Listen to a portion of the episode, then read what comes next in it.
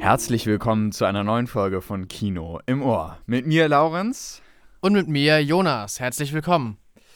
Ja, und damit kommen wir zur letzten Folge von Kino im Ohr für dieses Jahr. Ja, 2021 ist schon wieder vorbei. Morgen ist Silvester, jetzt wo wir es gerade aufnehmen. Und dann war es das schon wieder. Und deswegen, Laurenz, wollen wir gleich mal losstarten und einen letzten Blick auf dieses Jahr und einen ersten Blick auf nächstes Jahr werfen, nicht wahr? Genau, wir dachten uns, wir machen so einen Rückblick ne, mit den besten Filmen und auch ein paar schlechten Filmen aus diesem Jahr. Ähm, und dann wollen wir euch eben, um auch mal zu zeigen, was kommt eigentlich nächstes Jahr raus an Filmen und Serien, einen äh, Ausblick spendieren auf das nächste Jahr äh, im Bereich Kino und Streaming. Und bevor wir das aber machen, kommt die obligatorische Frage, Jonas. Was hast du denn zuletzt gesehen? Ja, was habe ich zuletzt gesehen? Zuletzt gesehen habe ich tatsächlich äh, einen Film, einen deutschen Film von äh, 1993. Äh, und zwar heißt der Wir können auch anders. Das ist äh, ein, also heutzutage würde man mit dem Film niemanden mehr abholen können das ist, das ist einer von diesen typischen Filmen aus dem Anfang von, von den Karrieren von einigen äh, ja, deutschen Produzenten, Regisseuren und Schauspielern. Äh, ich weiß nicht genau, ob du, ob du so ein bisschen äh, den Vibe kriegst, den, von dem ich so rede. Halt dieses, die Kameraqualität ist noch echt nicht so großartig. Okay. Mhm. Und, und es ist auch wirklich eine, eine einigermaßen lasche Story, die so äh, vor sich hin zieht. Mhm, mhm. Also es, ist, es sind noch so die Anfänge, aber es ist halt der Film, äh, mit dem Detlef Book äh, als, äh, ja, als Macher von Filmen zum ersten Mal einem größeren Publikum bekannt wurde und dadurch halt ja so seine Karriere gestartet wurde als äh, Regisseur, als Drehbuchautor. Ich meine zumindest, dass er auch Drehbuchautor ist. Ja, und ähm, außerdem ist äh, Kruse dabei ähm, jetzt, wie heißt er denn mit Vornamen? Äh, ich glaube, er heißt Holger. Okay. Holger Kruse. Sag mir, sag mir, gar nichts. Gar nichts? Nee, überhaupt okay. nicht. Okay, gut, den kennt man halt auch wirklich nur aus deutschen Produktionen. Okay. Ne? Also er hat, äh, hat ja seine eigene äh, Reihe an Fernsehfilmen. Äh, Polizeihauptkommissar Kruse, von mhm. denen sind, glaube ich, schon. Also erst dieses Jahr kam ein neuer raus, Kruses Zukunft. Ähm, und der hat bestimmt schon an die zehn Filme in dieser Reihe allein und ansonsten halt auch vieles. Aber dieser Film aus 93 war einer, äh, ein, ein früher sozusagen in seiner Karriere. Und es geht eigentlich um zwei äh, Brüder. Einer von denen ist halt Kruse. Und äh, er und sein Bruder fahren nach Ostdeutschland, direkt nach der Wende, direkt nachdem die Mauer gefallen ist und wollen halt ein Erbe einstreichen äh, und ja, es ist, es passieren ganz viele Missgeschicke ihnen und ihr Auto macht die ganze Zeit schlapp. Äh, und es wird eigentlich nur noch verworrener, die ganz, den ganzen Film entlang. So, es steigert sich immer mehr. Zuerst gabeln sie äh, einen, äh, jemanden aus der, aus der russischen Armee auf und mit dem fahren sie dann weiter. Und äh, dann passiert es ihnen aber, dass sie überfallen werden. Aber sie äh, zwingen dann die, äh, die Räuber sozusagen äh, in einen See reinzufahren zum Beispiel. Und da ertrinken dann ein paar von den Räubern. Deswegen werden sie dann als Mörder gesucht. Und es, ja, also es wird alles nur noch schlimmer äh, und die beiden, die beiden sind halt auch so ein bisschen dümmlich und, und reiten sich immer weiter da rein. Und es ist irgendwie ganz lustig anzusehen, aber es ist halt auch so ein bisschen, äh, es ist halt so ein, ein deutscher Film, ne? Also ich, so ein bisschen, glaube ich, weiß man, was ich damit meine. Äh, aber ja, weiß nicht. Es war trotzdem irgendwie auf eine makabere Weise ganz lustig anzusehen. Und auch, weil, wenn man halt äh, Leute wie Detlef Book oder, oder äh, Kruse äh, schon mal gesehen hat und weiß, wo die jetzt heute stehen, ist es irgendwie ganz lustig zu sehen, wo die mal mit sowas angefangen haben. Ich habe das mit meiner Mutter geguckt und sie wusste natürlich viel so dazu zu sagen. Äh, ja, also deswegen, ich glaube, das hat mir das vielleicht auch so ein bisschen nochmal extra äh, aufgepeppt. Und ja, was ich ansonsten an eher vielleicht bekannterem äh, gesehen habe, ist einmal. Äh, ganz kurz, bevor du, bevor du tatsächlich weitergehst, ähm, würde ich noch mal kurz auf diese deutsche Filmthematik eingehen. Ja, okay. Weil, mir das, weil das gerade, ne, ich weiß, dass du jetzt gleich zu einem nächsten Punkt kommst, aber bevor du äh, zu dem kommst, äh, gehen wir vielleicht noch mal darauf kurz ein. Ähm, weil das fiel mir nämlich auch äh, gestern tatsächlich auf, als ich äh, eine Werbung ähm, im ZDF gesehen habe zu einem neuen äh, ZDF-Original-Film, könnte man vielleicht sagen. Okay. oder ich glaube, es war eine Serie, ich weiß es gar nicht so genau, und zwar Der Palast. Äh, da wird auf ZDF gerade ganz viel Werbung gemacht. Und äh, es geht da halt auch wieder um äh, die DDR-Zeit und um eine etwas reichere Familie, die irgendwie, ja, keine Ahnung, wieder Probleme hat, weil das Regime ihnen irgendwie gegenspielt oder keine Ahnung. Und da fiel mir einfach nur auf, das Ganze wirkt im Grunde wie ein Babylon Berlin, nur halt in anders. Und es wirkt wie ganz viele andere ZDF-Produktionen, nur halt in anders. Und das ist so ein Problem, was deutscher Film grundsätzlich hat. Ich empfehle an der Stelle auch äh, die, ähm, die Sendung von Jan Böhmermann über den deutschen Film. Ähm, denn entweder gibt es gerade auch im zweiten Kriminalfilme mit irgendwelchen Kriminalkommissaren und was weiß ich, Soko Köln, Soko Berlin, Soko Wismar und so weiter. Oder aber es gibt ähm, Kriegsfilme, nämlich einmal über die DDR oder über den Zweiten Weltkrieg. Oder aber es gibt komische ähm, Romanzenfilme mit äh, Till Schweiger, die dann irgendwie krampfhaft lustig oh sein wollen und diesen komischen deutschen Humor haben. Und das war's. Mehr gibt's nicht. Das ja. sind die Filme, die es in Deutschland gibt.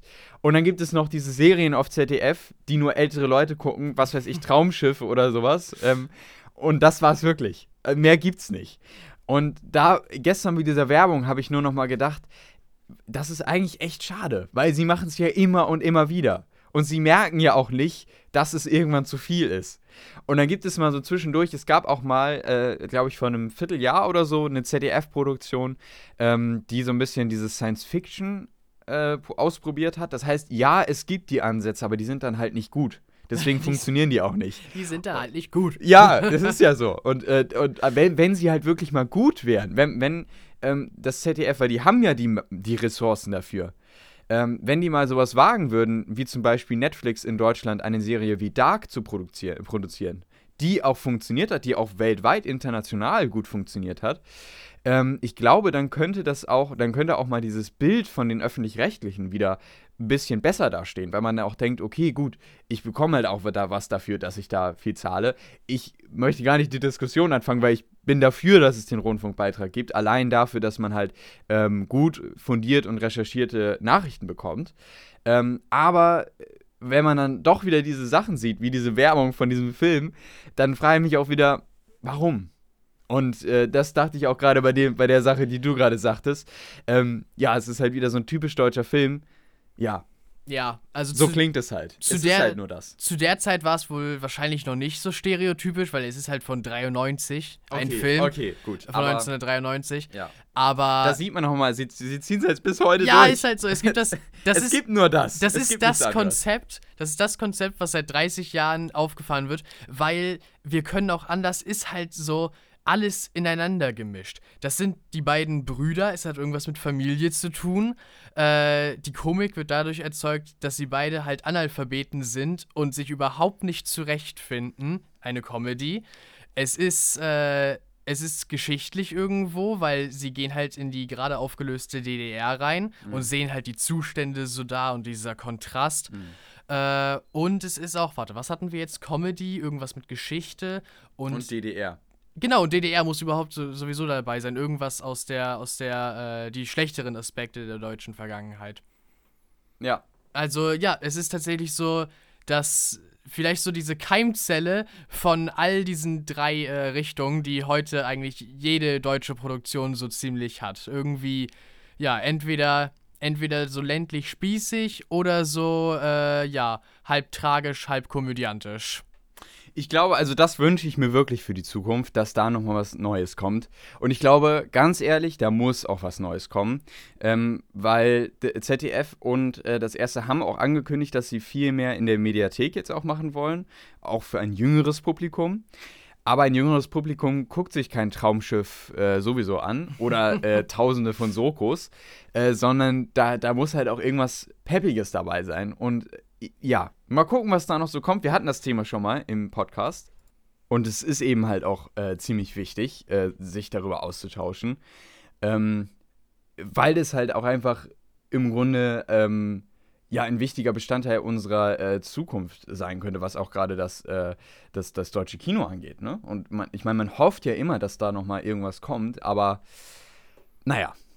Ja, das, man, man, man guckt halt einfach mal. Ist ja schon mal gut zumindest, dass offenbar angekündigt ist, dass äh, die Öffentlich-Rechtlichen da so ein bisschen den, den Wind, in, in welche Richtung der Wind weht, erkannt haben. Genau, aber die Frage ist halt auch. Wollen. Genau, die Frage ist halt aber auch, funktioniert das dann? Ja, ne? schon also, klar, schon klar. Mhm. Ja, genau. Wir, wir schauen mal. Ich, mu ich muss mich nur einmal kurz noch berichtigen. Ich bin halt selber echt kein Experte, was das äh, Gebiet angeht und was all die äh, ja schon, schon etwas älteren deutschen Stars angeht. Äh, aber in Wirklichkeit äh, heißt der Mann Horst Krause natürlich. Holger Kruse, ich weiß auch nicht. Zu, zu ähnlich die ganzen Sachen. Ja. Aber ja, Horst Krause, ich glaube, Horst Krause, doch, der könnte der könnte vielleicht schon einigen vielleicht was sagen. Also er hat, er hat einiges äh, gemacht im deutschen Film zumindest. Ja, und natürlich heißt auch seine äh, Filmfigur, die er in, zum Beispiel dann in Polizeihauptkommissar Krause äh, verkörpert, heißt einfach Horst Krause. Er spielt sozusagen, das ist irgendwie so ein bisschen in den letzten Jahren sein Markenzeichen geworden. Er spielt im Endeffekt sich selbst so. Ja. Ja. Interessant. Ja, gut, dann haben wir das Thema auch nochmal beredet. Jetzt habe ich dich aber vorhin unterbrochen und äh, deswegen. Genau, genau. Ich wollte ja eigentlich schon weitergehen. Äh, und zwar ist das, glaube ich, eine Serie, die auch du äh, du wolltest sie zumindest äh, endlich weiter sehen oder anfangen. Äh, und zwar Lost in Space. Mhm. Habe ich, hab ich weitergeguckt. Habe ich angefangen tatsächlich, ah, die erste Folge. ja, okay, ja. dann kannst du dir vielleicht gleich noch ein bisschen mehr zu deinem ersten Eindruck vielleicht mhm. Äh, sagen. Ähm, aber ich habe jedenfalls mit der dritten Staffel weitergemacht. Aber ich bin, ich bin noch nicht äh, fertig leider geworden. Aber ja, zwei, drei Folgen habe ich weiter geschafft. Und äh, ja, also, ja, ich kann gar nicht so viel dazu sagen, weil ich bin halt noch nicht fertig äh, und ich will dir ja nichts vorwegnehmen. Ja. Äh, aber die Serie ist weiterhin, ist weiterhin echt gut geblieben. Die letzte Folge, die, die ich gesehen habe, hatte einiges an Charakterentwicklung mit dabei, die, wie ich fand, eigentlich echt gut umgesetzt war. Teilweise Rückblicke, äh, teilweise einfach ja äh, Interaktion von Figuren im äh, Hier und Jetzt von der Serie. Doch, also das, das macht die Serie echt gut, diese Verknüpfung von Charakteren, finde ich zumindest. Ich habe, ähm, und da, vielleicht komme ich dann schon mal zu einer Sache, die ich gesehen habe. Ich habe nämlich die erste Folge gesehen von Lost in Space. Und äh, ich muss sagen, also die erste Folge der dritten Staffel, ähm, dass es durchaus interessant ist, wo wir hingekommen sind nach dem Ende der zweiten Staffel. Aber äh, es musste natürlich auch irgendwie erklärt werden, warum die Charaktere jetzt älter aussehen, weil natürlich ein langer Produktionsabstand war zwischen Staffel 2 und Staffel 3. Und das wird auf jeden Fall auch erklärt in, im Anfang von ja, Staffel 3. Stimmt, stimmt, stimmt. Ähm, ich muss sagen, dass mich die Serie am Anfang gar nicht so wirklich bekommen hab, äh, hat, weil ich die erste Folge der dritten Staffel in zwei Teilen gesehen habe. Also ich habe die erste Hälfte, die ersten 20 Minuten, glaube ich, äh, an einem Tag gesehen und dann irgendwann abgebrochen, weil ich mir dachte, hm, ja, Weiß ich jetzt nicht, finde ich jetzt, packt mich noch nicht so wirklich. Schaue ich am nächsten Tag weiter. Habe ich auch am nächsten Tag weitergeschaut. Ähm, und dann dachte ich am Ende, ja, ja, ja. Ist irgendwie interessant, aber hat mich irgendwie noch nicht so bekommen. Und seitdem, das war vor anderthalb Wochen, habe ich auch nicht weitergeschaut. Ja, okay. Noch nicht, weil ich auch viele andere Sachen jetzt hatte. Aber ähm, ja, da muss ich sagen, bin ich noch irgendwie noch nicht so wieder reingekommen. Ich denke mir aber auch die ganze Zeit, soll ich nochmal die anderen Staffeln vorher sehen? Komme ich vielleicht dann eher in Staffel 3 ein? Habe ich nochmal das Hintergrundwissen dann wieder von den anderen Folgen? Und da war ich mir noch nicht so sicher. Deswegen habe ich wahrscheinlich auch noch nicht äh, weitergeschaut, weil ich immer noch nicht sicher bin, ob ich nochmal die ersten Staffeln wieder gucken soll. Aber ähm, Mal schauen, vielleicht schaue ich auch nochmal so weiter. Der Rückblick war auf jeden Fall ganz gut, der am Anfang da war. Da war ich auch sehr dankbar für. Ja, also das waren ja wirklich vier Minuten, ne? Ja. So ein vier Minuten Rückblick. Sonst hätte ich es, glaube ich, nicht so richtig verstanden, nee, weil es ist ja schon nee. lange, lange her, dass äh, die ersten beiden Staffeln ja, ganz äh, genau. draußen waren. Ja, ganz genau. Aber ähm, ja, mal schauen, wo, wo sich das noch hinentwickelt. Aktuell bin ich eher noch skeptisch, muss ich sagen. Hast du irgendwie, weißt du, woran das vielleicht liegt, dass, die, dass man in die dritte Staffel schlecht wieder reinkommt? Oder Ja, ich glaube, es ist, es sind so am Anfang sind es diese Dialoge gewesen von den Charakteren, ähm, weil die ja auch äh, im Grunde immer Logbuch geführt haben. Ich weiß nicht, ob das schon zu viel sagt, aber ähm, jedenfalls haben sie oft mit sich selbst gesprochen. Okay, ja. Und diese Selbstgespräche, die fand ich eher am Anfang störend. Ich habe sie am Anfang fand ich, habe ich sie noch verstanden und da dachte ich mir, okay, jetzt ne, äh, wird irgendwie auch ein bisschen Exposition betrieben und wir bekommen zu hören, ne, was ist eigentlich passiert, seitdem wir äh, in Staffel 2 aufgehört haben. Und das fand ich noch okay, aber das zieht sich ja wirklich durch die Folge durch. Und das fand ich dann irgendwann auch ein bisschen nervend. Ähm, und ja, irgendwie werde ich noch nicht so warm wieder mit den Charakteren. Vielleicht liegt es auch daran, weil ich jetzt so lange damit irgendwie nicht mehr so Kontakt hatte. Aber ja, irgendwie komme ich noch nicht so rein. Mal gucken. Ja, okay. Ich habe aber auch irgendwie Lust weiterzuschauen, weil ich ja wissen will, wie die Geschichte weitergeht. Ne? Ja, irgendwann kommst du bestimmt nochmal dazu. Ja, ich hoffe es, ich hoffe es. Und wenn wir dann beide dritte, die dritte Staffel durchgeguckt haben, dann, dann machen wir auch nochmal eine. Dann reden wir nochmal in, ein, in einer Folge darüber, ja. Genau, genau, ja. Gut, äh, jetzt, genau, Lost in Space hast du gesehen. Und was hast du noch gesehen? Genau, und eine Serie, die ich ja eigentlich noch äh, viel mehr darüber erzählen kann, ist äh, Inside Job, heißt die Serie. Das ist eine ganz neue Serie, ich glaube von diesem Jahr erst, die auf Netflix verfügbar ist. Und zwar ist das ähm, Zeichentrick-Animation für Erwachsene, aber würde ich sagen, doch, ganz sicher für Erwachsene äh, vermarktet. Äh, also so ein bisschen auf der Schiene von Rick und Morty, würde ich sagen.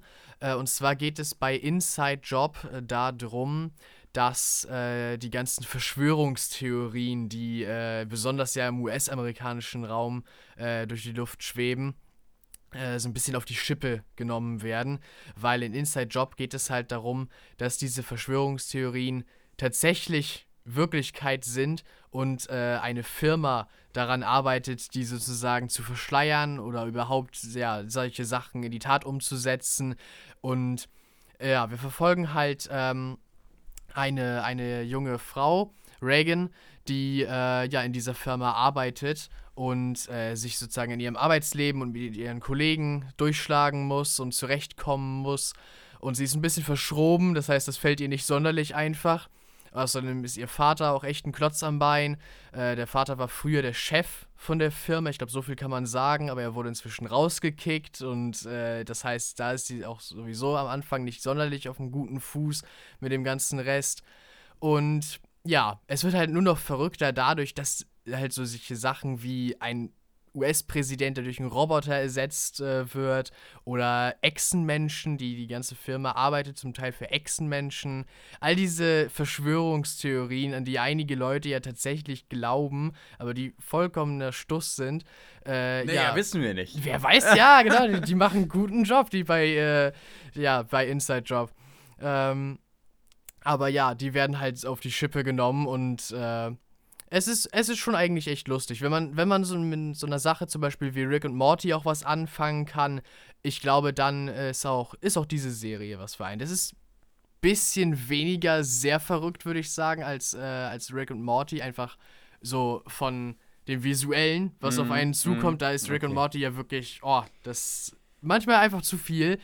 Also Incognito Inc. ist so, ist noch ertragbar für, für den menschlichen Geist, okay. wenn ich das mal so sagen soll. Also mir gefällt die Serie auf jeden Fall. Ich bin erst äh, halb durch. Die erste Staffel ist bisher nur draußen und die hat zehn Folgen, wenn ich mich richtig erinnere. Und ich habe jetzt gerade fünf Folgen bisher gesehen. Aber auf jeden Fall, also der Cast an Figuren gefällt mir auf jeden Fall. Äh, einfach diese Idee auch überhaupt, äh, diese Verschwörungstheorien auf die Schippe zu nehmen, finde ich irgendwie, finde ich echt eine gute Idee. Und äh, ja, also mir gefällt die Serie auf jeden Fall.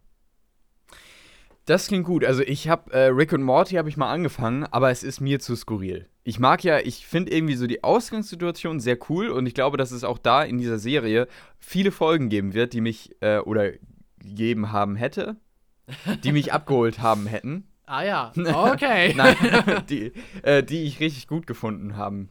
Hätte. Hätte. Ein, nur hätte. Okay, hätte. Die ich, ah ja, genau, richtig. Ah. Gott, jetzt. Äh, ja. Nee. Ähm, Alles gut. Deutsche Sprache, schwere Sprache, sagt man nicht umsonst. Ähm, und äh, äh, jetzt habe ich den Faden verloren. Nee, ähm, also du hättest sie. Ich hätte sie gut gefunden wahrscheinlich. Aber einige Folgen. Sachen haben ähm, dich einfach abgeschreckt. Genau, wie zum Beispiel eben dieses sehr, sehr Verrückte, was die Animation angeht und ähm, das Visuelle, was einfach unglaublich over the top war. Und dann habe ich gesagt, nee, das ist, das ist mir zu viel.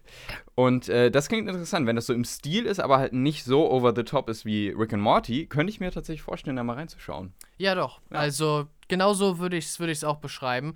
Also ich kann ich es nur empfehlen. Ich ja. glaube, das ist dann sozusagen das Maß der Dinge, das man noch äh, gut ertragen kann. okay, okay. Ja, sehr cool. Ähm, gut, dann würde ich sagen. Ja, das war's. Das war's, das von, war's. von meiner Seite das aus. War's von deiner Seite. Ja, ich übergebe an dich, Laurens. Ja. Ähm, ich habe ein klein bisschen äh, mehr gesehen, aber das ist äh, auch gar nicht so viel. Es sieht nur hier so viel aus. Ähm, an neuen Sachen habe ich äh, tatsächlich ähm, nur, ich sehe es gerade, eigentlich nur äh, drei, zwei Filme gesehen. Nee, drei Filme. Drei Filme. Okay, drei Filme. Ähm, ich habe gestern nochmal The Impossible gesehen. Ein Film mit Ian McGregor und ähm, Tom Holland. Tom Holland in einer seiner ersten Rollen. Der ist auch schon ziemlich, alt, äh, ziemlich alt, der Film. Also, naja, ziemlich alt. 2013 ist er rausgekommen. Beruht auf einer wahren Geschichte und wir verfolgen eine Familie, die sich auf ihrem Ausflug nach Thailand befindet. Und da äh, leben sie eben ein idyllisches Leben, könnte man sagen. Sie genießen also ihre, ihren Ausflug dort in Thailand in einem großen, besonderen Hotel am Strand. Doch auf einmal bricht eine Naturkatastrophe aus. Eine Überschwemmung überschwemmt Thailand und die Familie wird getrennt. Und der Film dreht sich im Grunde um äh, diese Geschichte rund um die Familie und wie sie eben nach dieser Katastrophe zurechtkommen müssen. Und das ist ein sehr bewegender Film. Der ist auch nicht ohne. Der ist ab zwölf Jahren freigegeben, aber wirklich knapp wahrscheinlich ab zwölf Jahren. Ähm, weil der doch relativ heftige Momente teilweise drin hat. Aber er hat eben auch diese unglaublich warme Seite von, der, ähm, von den Charakteren auch gerade her. Und ähm, der macht einfach immer wieder Spaß. Ich kannte den Film schon, ich habe den vor knapp zwei Jahren wahrscheinlich schon mal gesehen und jetzt halt nochmal und ähm, er hat mir nochmal deutlich besser gefallen. Man merkt ihm die zwei Stunden überhaupt nicht an. Weil ab einem bestimmten Zeitpunkt bist du einfach drin. Du bist in diesem Film drin und du, du ja, bist einfach mit. und man fiebert mit, genau. Und das ist so gut gemacht und ähm, der hat mir einfach auch beim zweiten Mal wieder richtig gut gefallen. Auch Ian McGregor und ähm, Naomi Watts vor allen Dingen als Hauptfigur. Ähm, als eine der Hauptfiguren gefällt mir einfach unglaublich gut. Sie war ja auch Oscar nominiert für diesen Film als ah, beste ja. Hauptdarstellerin. Oh. Auch verdient, richtig gut. Ähm, und äh, Ian McGregor auch mal in einer anderen Rolle zu sehen als nur als Obi-Wan, auch sehr interessant, hat mir auch sehr gut gefallen. Und Tom Holland halt auch mal zu sehen, ne? In seiner, einer seiner ersten Rollen, auch sehr, sehr cool, liefert hier auch, finde ich, schauspielerisch auch was richtig Starkes ab. Und ansonsten ein sehr, sehr bewegender Film, auf den man sich gerade auch eben, wie gesagt, was die äh, harten Momente äh, angeht, darauf einlassen muss, aber der einen, finde ich, auf jeden Fall abholen kann, wenn man sich darauf einlässt. Ja, das klingt doch gut. Ich ist auf Netflix verfügbar. Okay, dann werde ich nämlich tatsächlich mal Ausschau halten, weil ich habe den, ich glaube, ich habe mal Werbung oder einen Ausschnitt oder so gesehen, weil ich habe das Gefühl irgendwie, dass, dass ich schon mal längere Teile als nur so ein paar Bilder, die ich im Internet bisher gesehen habe, davon gesehen hätte.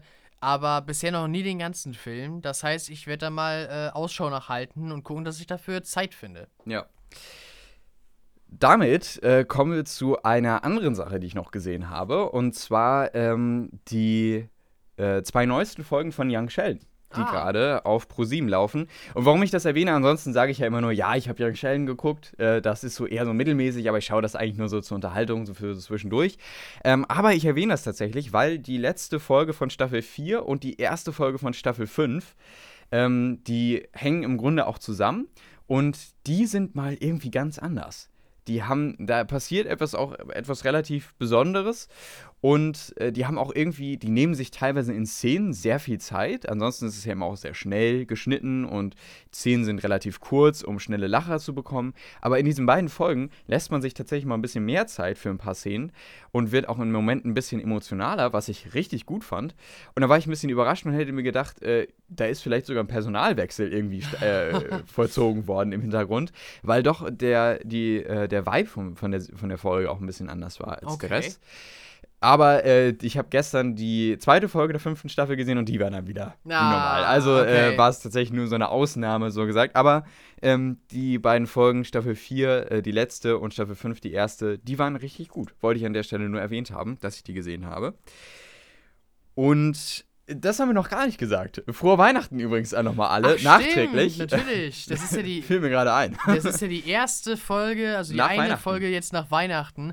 Ja, klar, also frohe Weihnachten an euch alle und äh, ja, müssten wir ja auch eigentlich gleich mal dahinterher schieben. Nein, Gut- noch nicht. Das, das können wir später noch Stimmt, sagen. das können wir auch ganz am Ende Das sagen. können wir noch ja, am Ende okay, okay, gut. Aber, Aber auf ähm, jeden Fall, frohe ja, Weihnachten. frohe wir, Weihnachten. Wir hoffen, ja, äh, ein schönes Weihnachtsfest mit euren Familien. Wurdet reich beschenkt Genau. und äh, hattet eine schöne Zeit. Und passend zu dieser Zeit und passend am 24. Ah. habe ich endlich Klaus gesehen. Ja. Ein Netflix Original, ein Animationsfilm, äh, der sich rund um Weihnachten äh, bewegt und die Geschichte von äh, Klaus erzählt und wie der Weihnachtsmann eigentlich zustande kommt. Und ich glaube, mehr muss man gar nicht sagen. Es geht ja vielleicht noch um einen Postboten, ähm, der eben an ein, in ein Dorf entsandt wird, was relativ abgeschieden ist. Und äh, in diesem Dorf gibt es zwei rivalisierende Familien und es ist alles sehr düster in diesem Dorf und alle sind sehr feindselig. Und in dieses Dorf wird der Postbote mit einer Aufgabe besandt ähm, und soll dort in diesem verlassenen Dorf Briefe zustellen. Und das stößt natürlich auf eine große Herausforderung. Und wie er diese Herausforderung meistert und wie das alles mit Klaus zusammenhängt, das könnt ihr in dem Film Klaus erfahren. Der war auch Oscar nominiert ähm, und hat auch einen fantastischen Animationsstil, wie ich finde. Und ich dachte mir nach dem Film, der hat echt so ein bisschen diese Weihnachtsmagie in sich. Der hat wirklich Spaß gemacht. Das war so ein richtiger, schöner Weihnachtsfilm, fand ich. Und ähm, der hat mal, ich finde, das Einzige, was ich kritisieren würde, wäre, dass an ein, zwei Stellen äh, der Charakter des Postboten ein klein wenig klischeehaft handelt. Und der Film natürlich auch klar so ein bisschen dieses Klischee Weihnachtsfilm hat. Das ist der einzige Kritikpunkt. Ansonsten hat er mir wirklich gefallen. Der ist durchweg unterhaltsam, der ist äh, durchweg interessant, hat wirklich liebevolle Momente, die auch äh, diesen, diesen typischen Weihnachtszauber haben und macht von vorne bis hinten Spaß. Und hat dazu noch einen klasse Animationsstil und ist mal wieder so ein Netflix-Film, der hat es der hat es auf jeden Fall verdient, nominiert gewesen zu sein für den Oscar ähm, als bester Animationsfilm. Leider hat er ihn nicht gewonnen, aber ähm, auf jeden Fall verdient nominiert gewesen. Und der hat richtig Spaß gemacht. Schön, dass ich ihn endlich gesehen habe, weil ich habe mir den ja oft vorgeschoben, habe ich ja letzte Woche schon erzählt. Und Ja. diesmal kam ich endlich dazu. Und zwar an Weihnachten habe ich ihn gesehen, kurz vor der Bescherung. Oh, Ja. da, das, ist, das ist echt cool. Also ich habe den ja schon, ich glaube vor zwei Jahren Ja, gesehen, wo er rausgekommen, genau. Mhm. ist. Direkt da und ich kann, ich kann das echt alles nur bestätigen, was du jetzt auch äh, ja für den Film empfindest. Das war echt, das war so das Weihnachts-Highlight so in der ganzen Adventszeit äh, 2019 für mich. Das war, das ist echt ein guter Film. Ja. Also alles, was du gesagt hast, kann ich einfach, einfach so stehen lassen und unterschreiben. Ja. Also ich kann auch jedem nur empfehlen, wenn ihr irgendeinen schönen Film zu Weihnachten sehen wollt, auch ein, wirklich für, für Heiligabend selber echt gut geeignet, Klaus. Ja. Ganz einfach. Den äh, würde ich äh, auch meinen, also wenn ich Kinder hätte, würde ich mein, dem auch meinen Kindern zeigen. Ja. Weil das ist echt ein schöner äh, Familienfilm auch, ne? Ja, Weil genau. Er hat, auch, er hat halt auch bei mir funktioniert und wenn das äh, auf jeden Fall erreicht wird, dann äh, sagt er schon was über den Film aus. Ja. Dann habe ich noch einen Weihnachtsfilm gesehen. Allerdings muss ich sagen, dass ich von dem nicht so überrascht war. Ach so, übrigens noch kurz, äh, Klaus habe ich 9 von 10 Punkten gegeben. Ja, das spricht Also, doch für sich. Spricht für sich. Äh, und jetzt, genau, kommen wir zu einem weiteren Weihnachtsfilm. Und zwar einem Film, äh, der von vielen als einer der stärksten Weihnachtsfilme angesehen wird. Für mich hat er nicht funktioniert. Tatsächlich Liebe.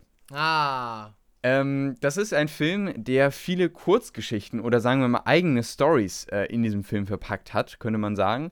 Und alle haben eben gemeint, dass es sich um Liebe dreht und irgendwie äh, kommt es dann doch dazu, dass diese Geschichten so ein bisschen ineinander fließen in Teilen. Und es geht, äh, diese Geschichten spielen alle an, zu Weihnachten und äh, sie haben eben alle was mit Liebe zu tun, könnte man sagen. Und dieser Film ist sehr Klischee überladen, also wirklich sehr Klischee überladen. Der ist kitschig en masse.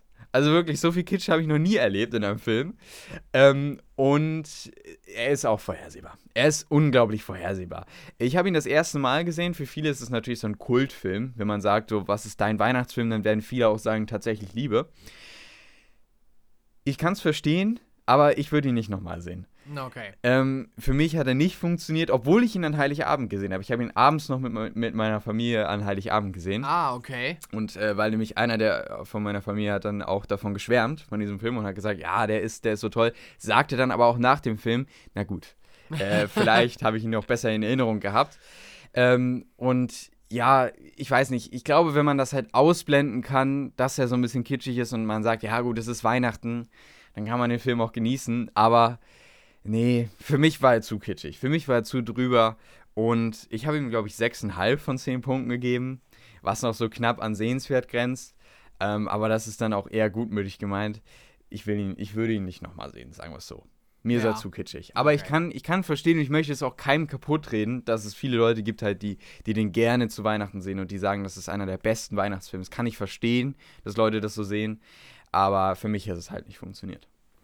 Ich glaube, ich habe tatsächlich Liebe auch nur einmal gesehen und zwar tatsächlich in der Schule. Na, ja, okay. das war tatsächlich. Haben wir den mal in der Schule gesehen? Nee, ich glaube wir nicht, okay, als wir okay. in einer Klasse waren. Aber es war dann in der 10. Mm. Also vor drei Jahren. Ja. Und da hat, äh, haben wir den in äh, Vipo tatsächlich ah. äh, gesehen. Ja, unser Vipo-Lehrer, ich glaube, du weißt, wen ich meine, ja. Äh, schwärmte auch so sehr von dem Film und meinte, den müssen sie gesehen haben und hat das in der letzten Stunde vor den Weihnachtsferien mm.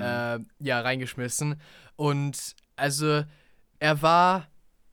Er war irgendwie ganz lustig. Mhm. Er war mhm. stellenweise auch irgendwie einfach nur zum Fremdschämen.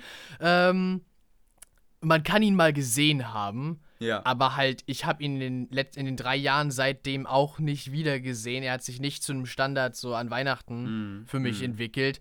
Also ja, ich würde, glaube ich, mit dir, mit dir gleichziehen. Es ist, ist ein interessantes Konzept auch einfach, mehrere Geschichten so nebenbei mhm. laufen zu haben mhm. äh, und, und alle mal wieder so, so hin und her zu springen praktisch. Ähm, aber ja, es ist, es ist ein bisschen viel sozusagen. Ja, genau. Ja. Das würde ich auch sagen. Aber ähm, da, da könnte ich mir zum Beispiel eher vorstellen, dass ich Klaus nochmal so als Weihnachtsfilm tatsächlich jedes Jahr sehen könnte. Weil das ist, glaube ich, echt so ein Film, der wirkt auch jedes Jahr nochmal aufs ja. Neue. Ein Film, wenn ich das kurz noch äh, ja, zwischenschieben kann, den ich jetzt schon zweimal zu Weihnachten gesehen habe, ist äh, The Christmas Chronicles. Den habe ich, äh, das ist glaube ich auch ein Netflix-Film, ne? Den habe ja. ich auch, den habe ich auch mal gesehen. Äh, den fand ich eigentlich ganz gut. Ich kann ja mal, ich kann ja mal luschern, wie ich ja, den genau, wie du habe, den äh, fandest. Ne? Der ist, ja, ich, ich hab's, heute, ich hab's heute nicht mit den Namen. Ja. Das ist doch Kurt Russell, richtig? Ja, genau. Ja, genau, ja, danke. Ja, oh, nicht, dass ich das auch noch nicht hinkriege. Äh, nee, klar, Kurt Russell spielt da den äh, Weihnachtsmann und ich finde, er macht das echt gut. Also ich, ich finde auch einfach, Kurt Russell ist echt ein guter Schauspieler und äh, auch in der Rolle ist er echt gut dabei und den ersten Teil. Den ersten Teil habe ich zweimal gesehen jetzt schon zu Weihnachten. Äh, der erste Teil ist auch echt wirklich, wirklich sehr, sehr schön gemacht und äh, die Musikeinlagen sind auch sehr, sehr witzig irgendwie und ähm, die Geschichte dahinter auch. Es ist, der Film ist ja stellenweise fast ein bisschen ernst so, also doch einige, einige sehr ernste Stellen, wo auch der Weihnachtsmann selber sehr ernst wird. Äh, und wo auch halt der, der Zauber der Weihnacht äh, ernst genommen wird. Und ja, deswegen, der gefällt mir wirklich, der Film. Er hat auch so ein bisschen, der, so ein bisschen was Sci-Fi-mäßiges mit dabei, so ein bisschen die Modernität. Naja, Sci-Fi ist völlig falsch, aber ins Moderne gebracht, den ganzen Weihnachtszauber. Nicht, dass man so, so es funktioniert nicht nur vor, vor hunderten von Jahren oder so, oder man muss nicht, also Klaus, klar, es funktioniert halt so sehr gut, aber man, man muss nicht in die äh, Einöde gehen und in die Einsamkeit, äh, um sozusagen besinnliche Weihnacht zu haben. Ich, ich, blätter hier die ganze Zeit durch und jetzt ist es leider immer so laut, das tut mir leid. Ah, ich glaube, das... Ich suche gerade den Film, also... Ich glaube, das geht schon.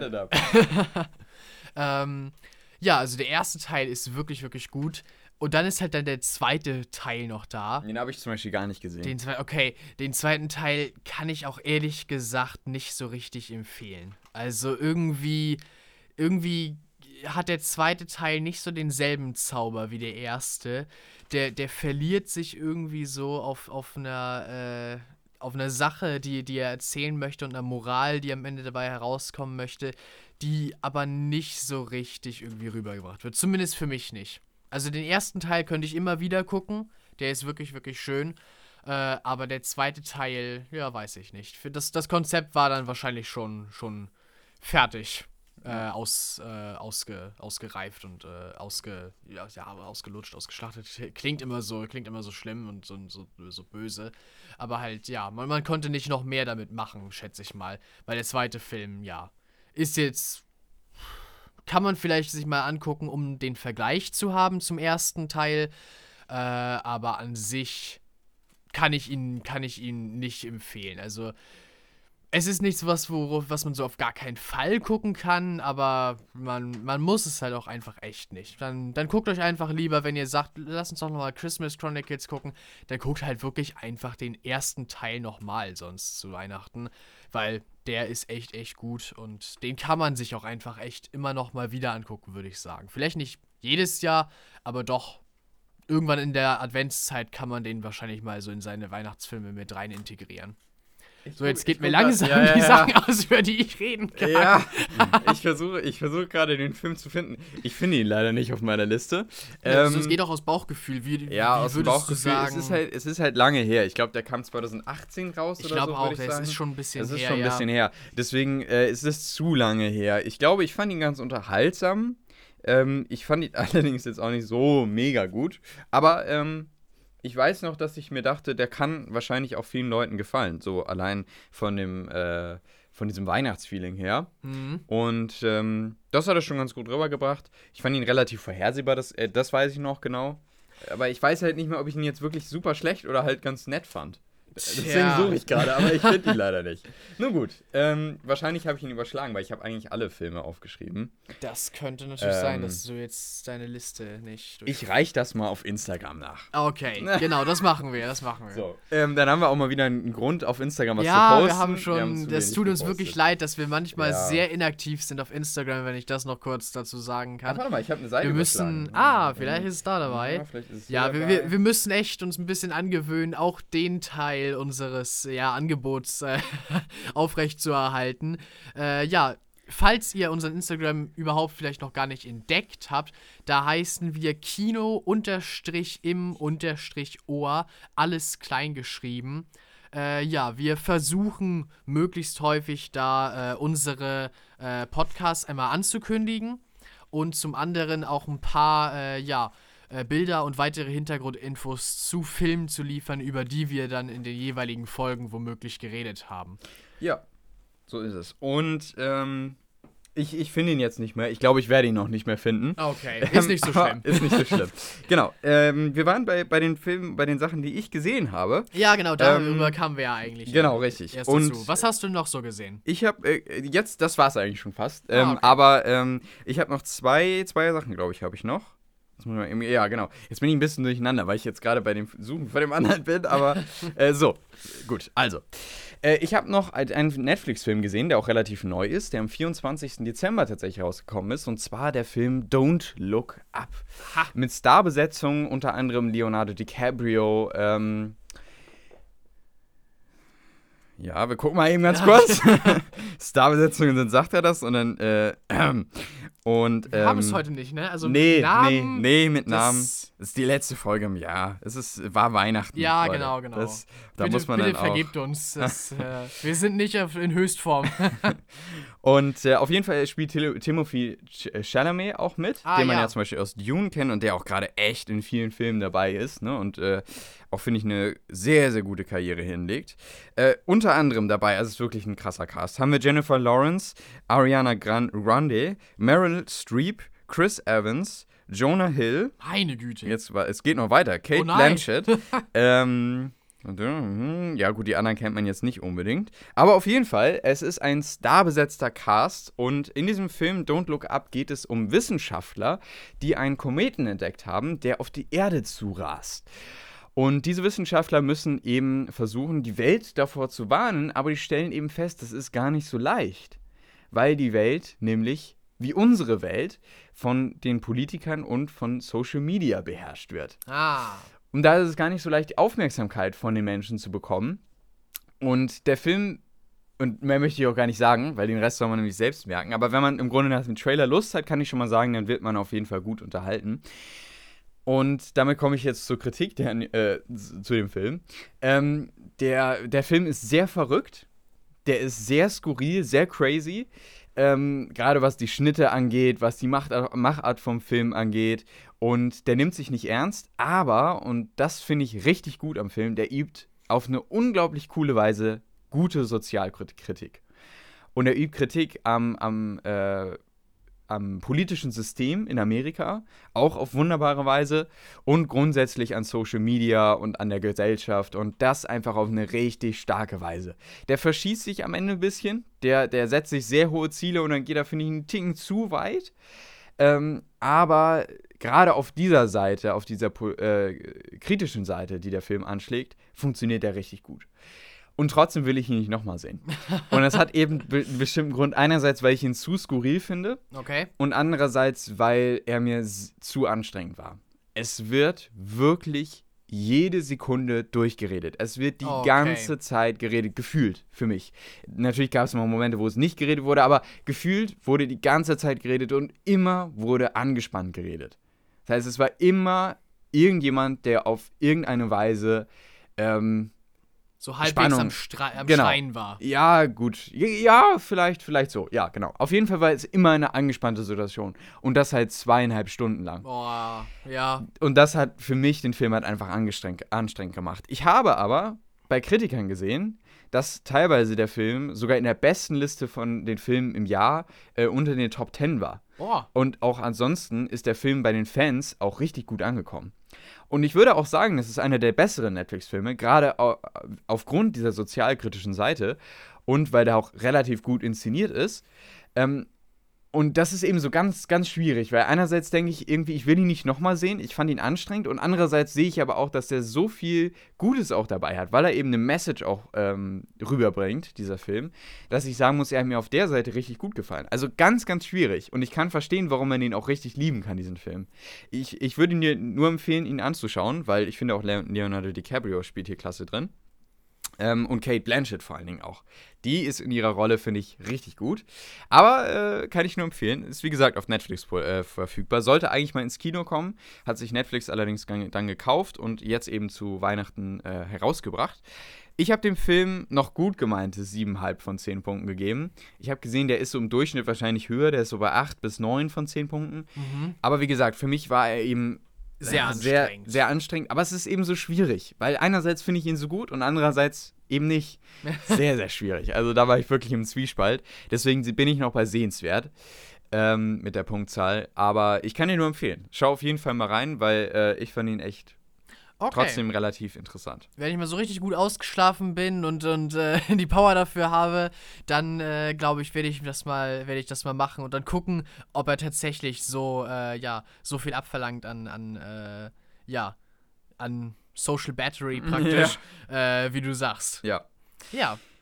Ja, und dann habe ich noch eine Sache gesehen, das ist die letzte, die ich noch alleine gesehen habe. Da, dann kommen wir noch auf zwei Sachen zu sprechen. Wir sind schon ganz schön weit. Ähm, oh ja, wir sind schon ja, sehr ja. weit. Aber gut, äh, wir kommen auf ähm, das Rad der Zeit zu sprechen. Die letzte Folge ist am letzten Freitag ähm, rausgekommen und damit ist jetzt die gesamte erste Staffel auf Prime Video verfügbar. Und ich brauche jetzt nicht mehr erwähnen, worum es in der, das Rad der Zeit geht, weil das habe ich in den letzten Episoden schon genug getan. Jetzt möchte ich nochmal so eine finale Wertung im Grunde äh, für die Serie geben. Und Sie hat mich unterhalten, das auf jeden Fall. Um die Serie zu beschreiben, könnte man vielleicht sagen, man hat ähm, Game of Thrones genommen.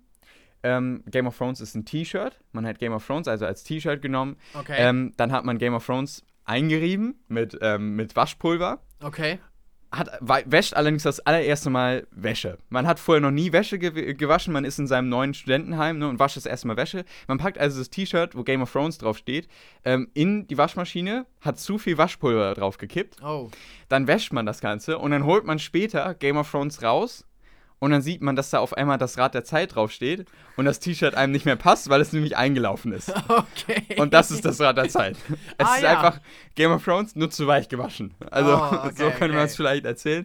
ähm, weil, ja, es ist eben so. Am Ende gibt es eine bestimmte Szene, die, die äh, letzte Folge ist die schlecht bewerteste Folge oh, aus der oh, gesamten oh ersten Staffel leider. Nein. Ich kann es verstehen, ich weiß warum. Am Ende gibt es eine Szene, bei Game of Thrones wäre es eben so gewesen, dass die Szene eben nicht gut endet, in das Rad der Zeit endet sie gut. Und das fand ich halt auch sehr vorhersehbar. Okay, bisschen ja. schwierig. In manchen Momenten, habe ich ja auch schon in den letzten Podcast-Folgen erwähnt, ist es eben so, dass ähm, man eben dieses Gefühl bekommt, so eine irgendwie sowas zu sehen, was ein bisschen sein will wie Mittelerde, wie Herr der Ringe, was aber auch ein bisschen Game of Thrones sein will und irgendwie auch was Eigenes.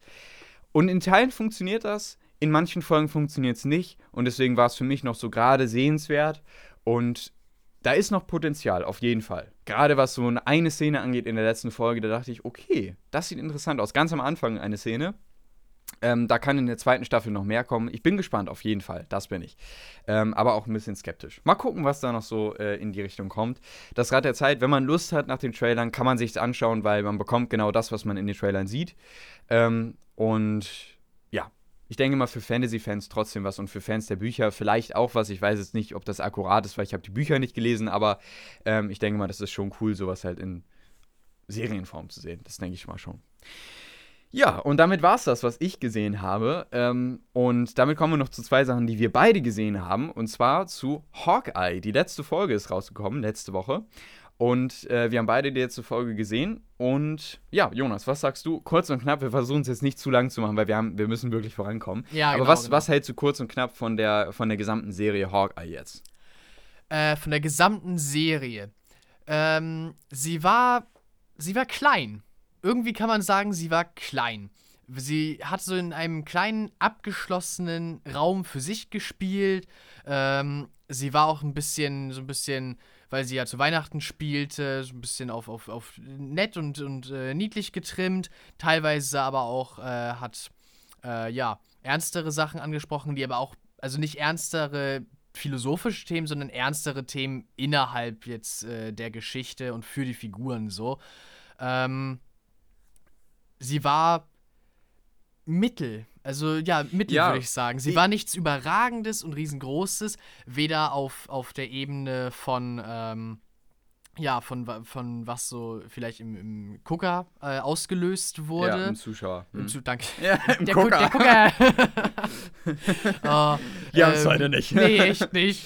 Ähm, also weder das, was so im Zuschauer ausgelöst wurde, äh, Ich jetzt glaube, ich den Faden verloren. Ja, genau. Ich glaube, das, was du aber sagen wolltest, das kann ich ganz gut vielleicht zusammenfassen Ja, mit, ähm, mit der Post-Credit-Scene.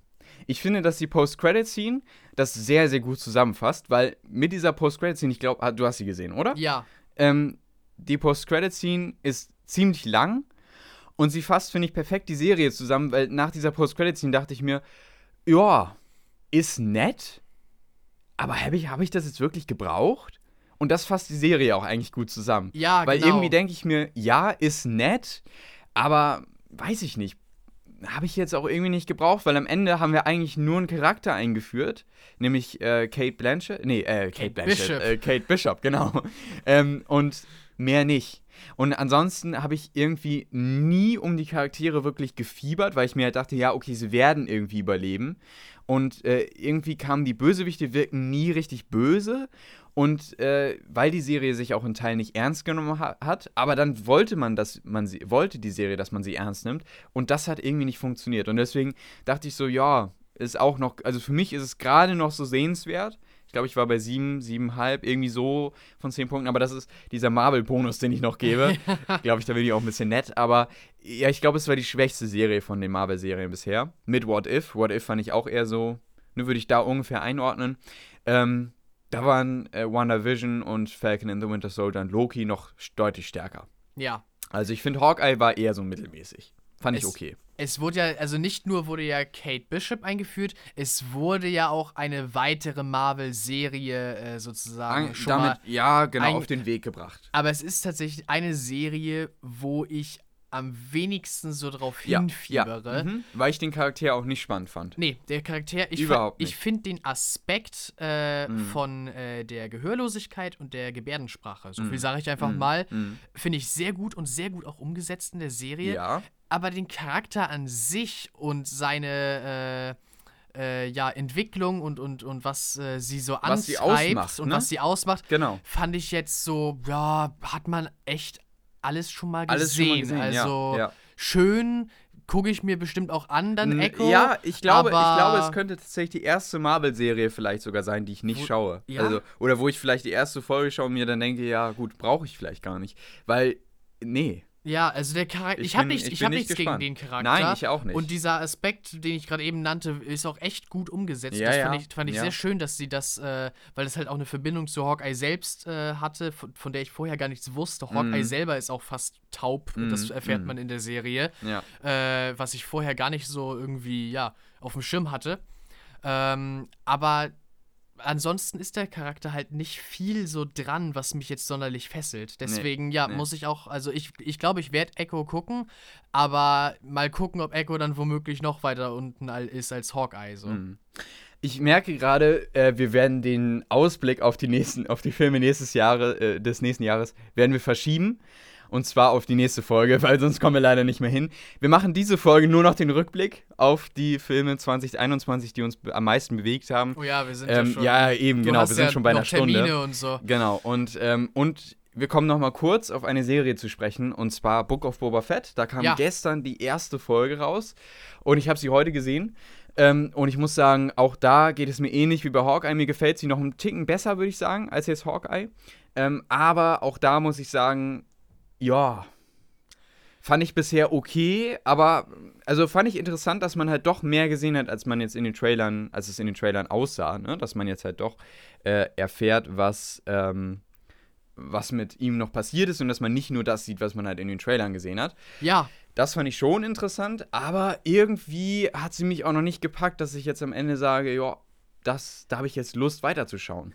Der Rückblickteil, wo man sieht, was äh, Boba Fett direkt nach Teil 6 macht, Der, den fand ich richtig der ist richtig Ja, gut und ja. der ist auch gerade das Interessantere, würde ich Genau, sagen. ja. Weil in der Gegenwart als Nachfolger von Jabba und Bib Fortuna wirkt er so ein bisschen inkompetent, wenn ich ehrlich Ja, sein er wirkt muss. inkompetent Äh, äh, und das er wirkt irgendwie so, er wirkt irgendwie so, er hat nur diesen einen, diese eine Aufgabe, eben Jabba einzunehmen und das macht er auf seine Art und auf seine eindimensionale, ja, weiß nicht. Er soll auf jeden Fall anders als Jabba sein. Das ist ja, eigentlich alles, genau, das was ist so alles, was es aussieht. Irgendwie werde ich noch nicht so warm mit der Serie. Das Einzige, was mir wirklich gut gefallen hat, waren die Rückblicke. Ja, Ähm, und der Rest war so, ja, okay. Mal gucken. Es Ja. war die erste Folge, Ja, aber genau. ähm, und der erste Eindruck war okay. Ich würde wahrscheinlich so siebenhalb, wenn ich nun so, ich würde auch bei sehenswert wahrscheinlich landen. So kann man sich anschauen.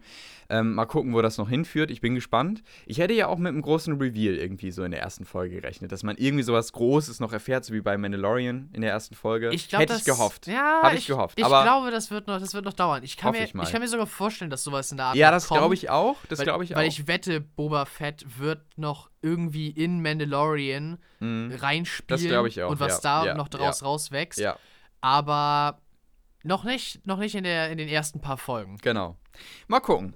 Äh, Wie gesagt, erste Folge. Wir werden da noch auf jeden Fall in Ja. den nächsten Podcast-Folgen ausführlicher drüber Sicher. reden. Wir werden ja auch dann, wenn wir über Book of Boba Fett reden, nochmal über Star Wars Comics reden oder über Star Wars Bücher. Genau, Weil er da auch stimmt. ziemlich viel zu tun hat.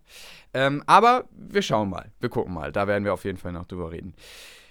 Gut, damit haben wir den Teil, was haben wir zuletzt gesehen, äh, abgeschlossen und das ist eigentlich schon die Folge. Echt, wir, haben, also wir haben Matrix 4 nicht gesehen. Wir Nee. kamen dazu nicht. Ja, Wir werden ihn noch nachholen, höchstwahrscheinlich. Es gab ja aktuell eher so mittelmäßige Stimmen von dem Film, habe ich jedenfalls gehört. mhm.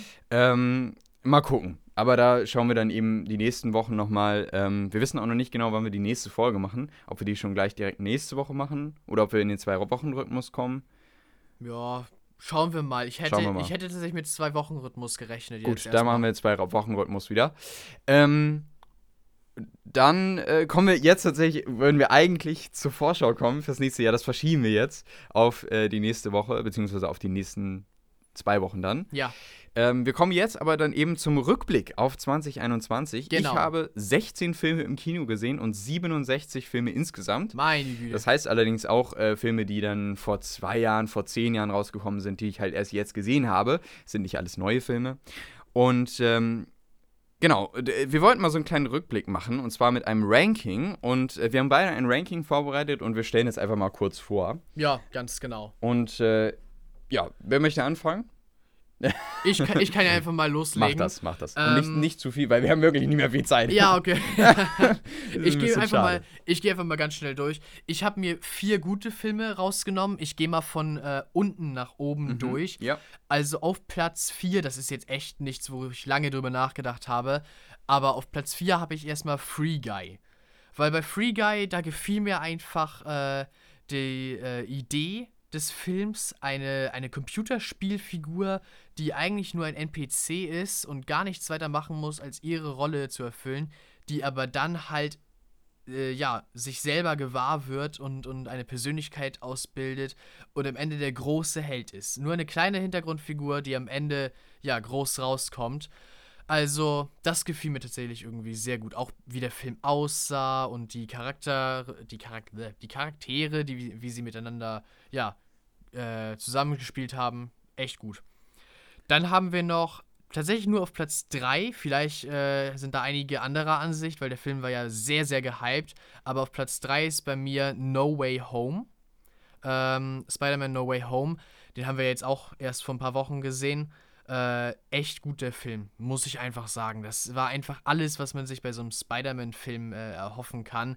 Äh, ja, ich will gar nicht spoilern oder so, weil der Film noch sehr, sehr frisch ist es ist einfach echt, echt gut. Wirklich, wenn, wenn ihr sogar die letzten paar Marvel-Filme gesagt habt, nee, brauche ich nicht so richtig, den könnt ihr euch echt mal wieder angucken. So viel sage ich mal.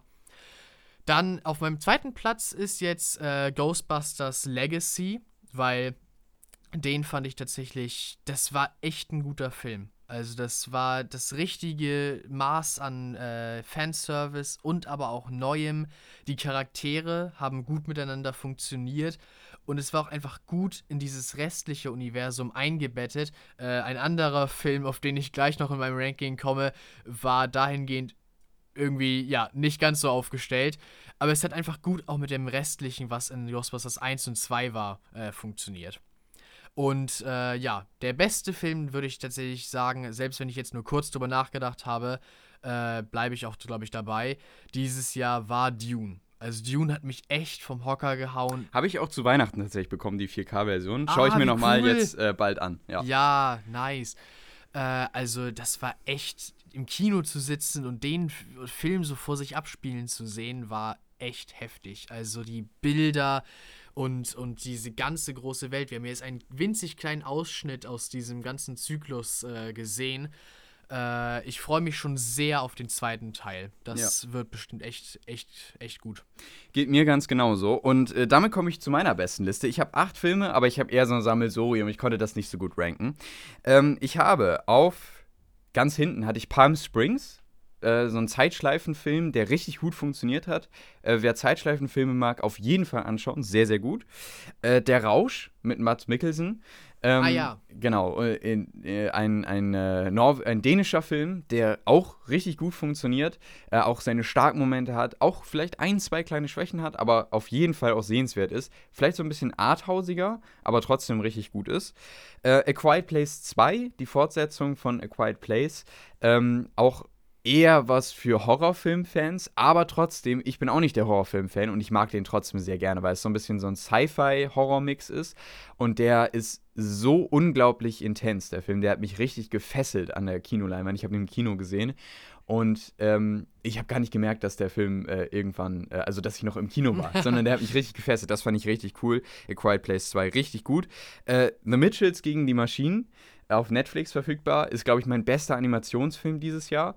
Ähm, der hat einfach so einen Familiencharme und äh, einfach so eine richtig schöne familiäre Stimmung durchweg.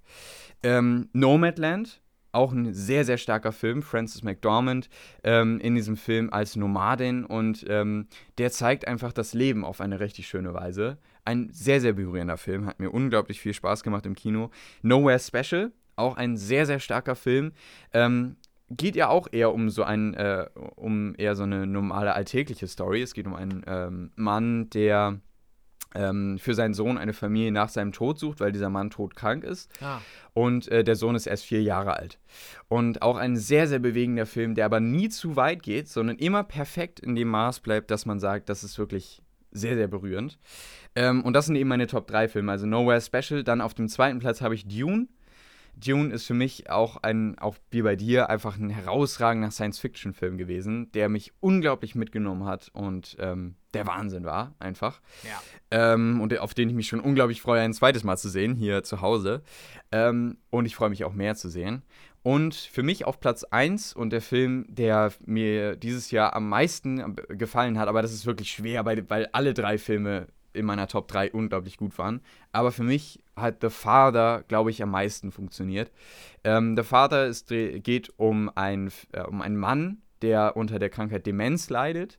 Und äh, ebenso nach und nach äh, lernt man diese Krankheit aber auf eine ganz, ganz neue Art und Weise kennen. Und ähm, der Film ist einfach unglaublich bewegend. Ähm, man sieht Demenz nochmal aus einem ganz, ganz anderen Blickwinkel.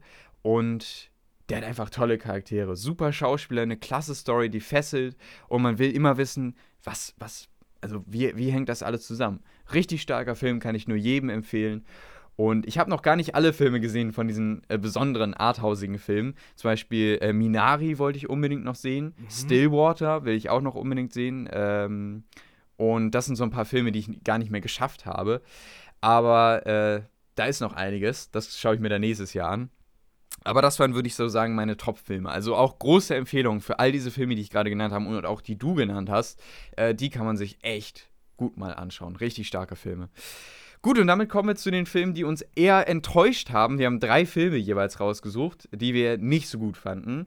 Ich fange mal an. Auf dem Platz, äh, der mich enttäuscht hat, den ich nicht so gut fand, auf dem dritten Platz war, äh, ist bei mir Eternals. Ich fand Eternals als Marvel-Blockbuster eher enttäuschend hat mich nicht so wirklich mitgenommen, fand ich wie gesagt eher schade.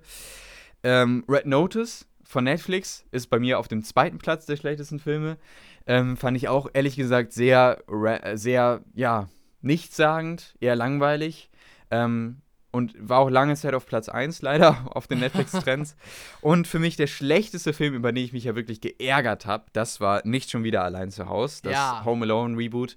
Ähm, habe ich auch letzte Folge schon ausführlich drüber, drüber, besprochen, wenn ihr die noch nicht gehört habt. Schaut uns, äh, hört euch die letzte Folge an. Ähm, der hat einfach nicht funktioniert. War halt einfach kein guter Film. Und ähm, ja, das für mich der schlechteste Film. Oh, Entschuldigung. der schlechteste Film äh, des, des Jahres, nicht schon wieder allein zu Hause. Braucht ihr euch auch nicht anzuschauen. Er hat, glaube ich, von mir einen, einen von zehn Punkten bekommen. Ja, das war, also, äh, der war, war wirklich sehr, nicht sehr gut. Jetzt äh, deine schlechtesten Filme und dann haben wir noch zwei News und dann sind wir auch schon fertig. Ja, ganz genau. Äh, bei mir ist auf dem dritten Platz äh, von den schlechtesten Der Vogel, heißt der Film, äh, mit Melissa McCarthy. Das war dieser Film, auch davon hatte ich bereits erzählt, ähm, wo es darum ging, dass äh, sie und ihr Ehemann ihr Kind verloren haben und sie müssten das in dieser Tragikomödie verarbeiten. Und äh, dieser Vogel hat eigentlich nur eine ganz nebensächliche Rolle, weil dieser Vogel, weil er sie die ganze Zeit nervt, spornt sie sozusagen an, mit dem Leben weiterzumachen, sozusagen gegen ihn zu halten und äh, ja, doch sich da wieder aus diesem Loch rauszukämpfen aber ich hatte halt was ganz anderes erwartet. Ich wusste, ich habe mir überhaupt nichts angeguckt und ich dachte bei der Vogel, das, das wird halt, das wird halt so eine Story, vielleicht, vielleicht eine Verbindung mit dem Vogel oder so. Oder doch eher ganz komödiantisch. Aber halt, ich, ich hatte nicht mit, mit so einem ganz ernsten äh, Hintergedanken gerechnet. Und irgendwie war ich zu dem Zeitpunkt nicht so richtig in der Stimmung äh, dafür. Äh, ja, also der Film ist vielleicht gar nicht so schlecht, aber er war einfach in dem Moment nicht das Richtige für mich. Und danach komme ich tatsächlich auch zu Filmen, äh, die wir in dieser Rant-Folge behandelt haben. Bei mir ist auf dem zweiten Teil, äh, auf dem zweiten Platz auch Red Notice. Auch da, glaube ich, hatte ich gehofft, der Film geht in eine andere Richtung. Ich hatte erzählt, ich hatte gehofft, sie machen das äh, mal was anderes mit The Rock, wo er sich schon so vorgestellt hat als ein Profiler, aber nein, er war nicht das Hirn, er war wieder die Muskeln. Mm. Ja, was soll ich da noch groß zu sagen? Haben wir in der Rant-Folge behandelt. Und auf Platz 1 tatsächlich war bei mir Ghostbusters 2016. Obwohl das ist so ein bisschen schwierig ist. Wir haben ihn ja dieses Jahr gesehen, aber er ist halt von 2016. Das stimmt, aber, ja. aber ich lasse es mal durchgehen. Okay, danke. ähm, Den fandest du am schlechtesten. Ja, es war so wie ich gerade eben sagte, bei äh, Legacy war so die richtige Mischung aus allem und gut eingebettet in den restlichen Ghostbusters-Kram. Äh, 2016er Ghostbusters hat halt irgendwie Anspielungen gemacht, aber gleichzeitig wollte es ein Reboot sein. Es hat sich auch irgendwie in einigen Sachen verloren, die, die ja, echt der Story nicht gut getan haben und dem äh, Verhältnis von den Charakteren. Ja, ich der Film hat, hat, so wie du gerade eben sagtest, nicht funktioniert für mich. Ich glaube, ich war äh, bei Red Notice allerdings und bei äh, auch bei hier Home Alone, äh, dem Reboot, letztes Mal ein bisschen sehr nachsichtig. Also ich würde ich würd all diesen Filmen, glaube ich, nicht mehr wie letzte Folge fünf bis sechs äh, Punkte geben. Ich glaube, da würde ich eher noch ja, einen Zug runtergehen. Ja, einen Zug runtergehen. Bei fünf bis vier wäre ich, glaube ich, bei all diesen Filmen. Dann kommen wir noch zu zwei schnellen News. Und zwar hat Spider-Man die eine Milliarde geklackt, geknackt. Äh, no Way Home hat ohne den großen Markt China die eine Milliarde geschafft ja, und ist damit stimmt. der dritterfolgreichste Film, äh, den es jemals gab. Boah. Also das ist echt schon, also den, äh, der dritterfolgreichste Film äh, in, dem, in dem ersten äh, Startwochenende, glaube ich, oder so, oder in den ersten zwei Wochen. Auf jeden Fall auf der äh, All-Time-Ranking-Liste äh, ist er auch schon unter den Top 100. Also das ist schon richtig stark. Ähm, und für die Pandemie, gerade in so einem Pandemiejahr, Stimmt, auch, genau. auch unglaublich stark. Also bricht alle Rekorde, Spider-Man. War halt ähm, auch halt mega gehypt. War auch war mega halt gehypt. einfach so. Und dann gab es den ersten Trailer zu Doctor Strange 2. Ja, den, äh, genau. Äh, der ist tatsächlich auch erschienen und der hat mir tatsächlich auch ganz gut gefallen ähm, und macht auch Lust. Den könnt ihr auch auf, auf YouTube finden, auf dem Marvel-Kanal. Genau, der, ist, der ist sehr einfach zu finden. Der ist sehr einfach zu finden. Gut, das war's. Das war's dieses Jahr mit unserem Podcast. Vielen, vielen, vielen Dank fürs Zuhören. Wir haben tatsächlich jetzt mit äh, der letzten Folge die 200 Streams für Oh. insgesamt für unseren Podcast geknackt, habe ich gesehen. Ja, also vielen, vielen. Dank. Vielen, vielen Dank. Das ist sehr, sehr cool. Und ähm, ja, es Jetzt- bleibt mir nichts anderes zu sagen Genau, jetzt können wir es sagen. Guten Rutsch ins neue Jahr. von uns beiden. Frohes Neues. Und nächstes Jahr hören wir uns dann wieder mit dem Ausblick auf 2022 für die Filme und Serien, die uns nächstes Jahr erwarten werden und äh, mit den Filmen, die wir dann besprechen werden. Bis dahin wünschen wir euch beide, äh, wünschen wir euch eine schöne Zeit. Macht's gut. Vielen Dank fürs Zuhören und dann bis zum nächsten Mal. Bis zum nächsten Mal. Ciao. Tschüss.